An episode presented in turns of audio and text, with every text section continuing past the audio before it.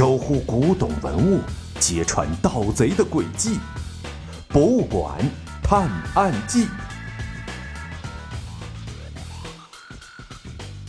第八十八集：不祥的预感。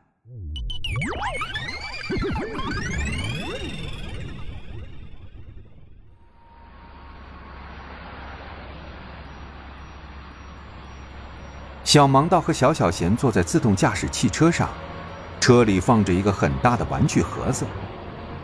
啊，你确定要送人家这个积木吗？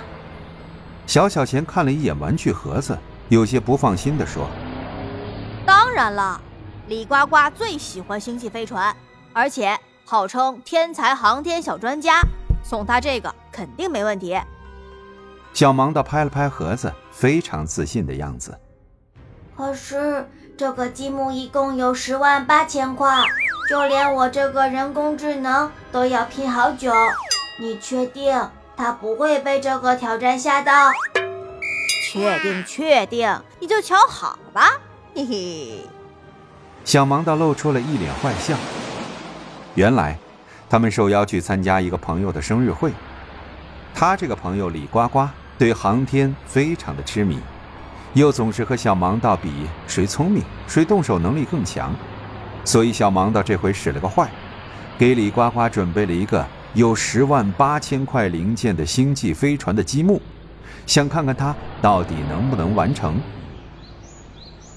说话间，他们就来到了山上的一栋房子。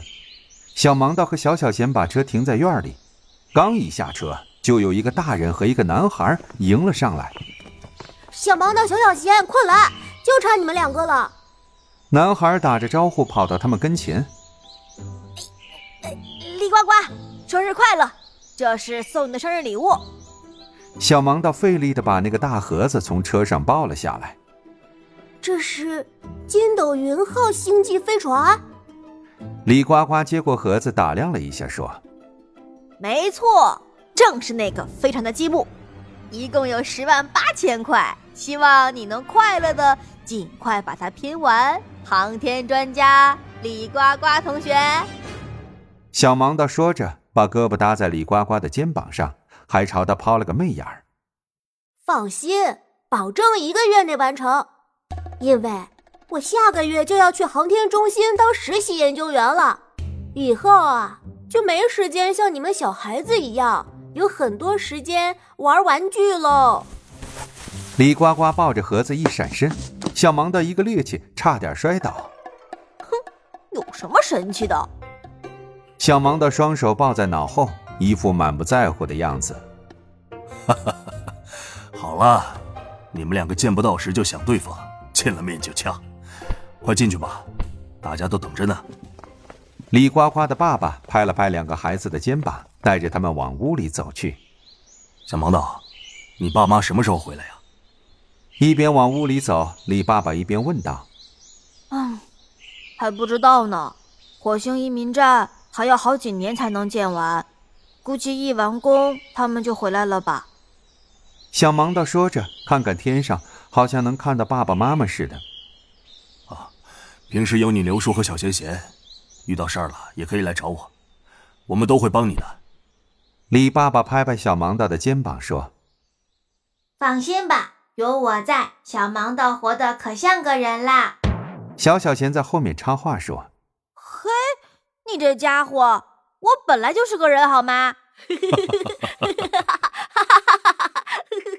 说笑间，他们就开门进屋了。里面已经有十来个人在等着他们，这都是李呱呱或者是他爸爸的好朋友。呀，李叔叔，您也开始收藏古董了？一进入李呱呱家的客厅。小盲道就看到柜子里摆着一些瓷器、青铜器之类的古董，这些啊都是普通玩意儿，摆在客厅里装饰用。正好你也懂，来，帮叔叔看看这件瓷器。李爸爸说着，就带着小盲道和小小贤来到了书房。他从书房的玻璃柜里取出了一件浑身是裂纹、裂纹中间都是黑线的瓷器。这是南宋歌谣的瓷器吧？哦。看起来像是难得一见的珍品啊！小盲的拿起瓷器打量了一下，没错，这是件南宋歌谣海棠式花盆，我可是花了大价钱从拍卖会上买来的。来，你再帮我长一眼，看看有没有问题。李爸爸说：“嗯，盆口是四片花瓣的开口，像是盛开的垂丝海棠。宋代很多瓷器表面的釉都会有裂纹，叫做开片，而歌谣的身上还有一道道金丝铁线，就是这些看起来发黑的纹路。按说器型、成色、款儿、年代感都对。肖小贤，你来扫描一下，看有没有做旧的痕迹。”小盲道把瓷器放到桌上后，小小贤打开他的扫描仪，对着瓷器就是一顿扫描，没有发现酸洗、打磨、灼烧等造假痕迹，历史年代也没有问题，应该是真品。小小贤把惯用的瓷器造假手法都检验了一遍，没有发现任何的问题。啊，那就好，那就好，这我就更放心了。走走走，吃蛋糕去。李爸爸开心地把歌谣海棠式花盆放回了玻璃柜中，在一片愉快的气氛中，李呱呱的生日会不知不觉地结束了。可是，就当客人们要离开时，忽然来了一阵狂风暴雨，把大家都挡在了屋子里。哎呀，这雨下的太大了，走山路不安全。大伙儿今晚就都住这儿吧，家里房间还是够的。李爸爸担心大家路上有什么危险。就让人都住了下来。到了后半夜，咔嚓一声巨大的雷声把小盲道给惊醒了。侦探的直觉让他感到，似乎有什么不好的事情在发生。只是，在这个风雨雷电交加的夜晚，会发生什么呢？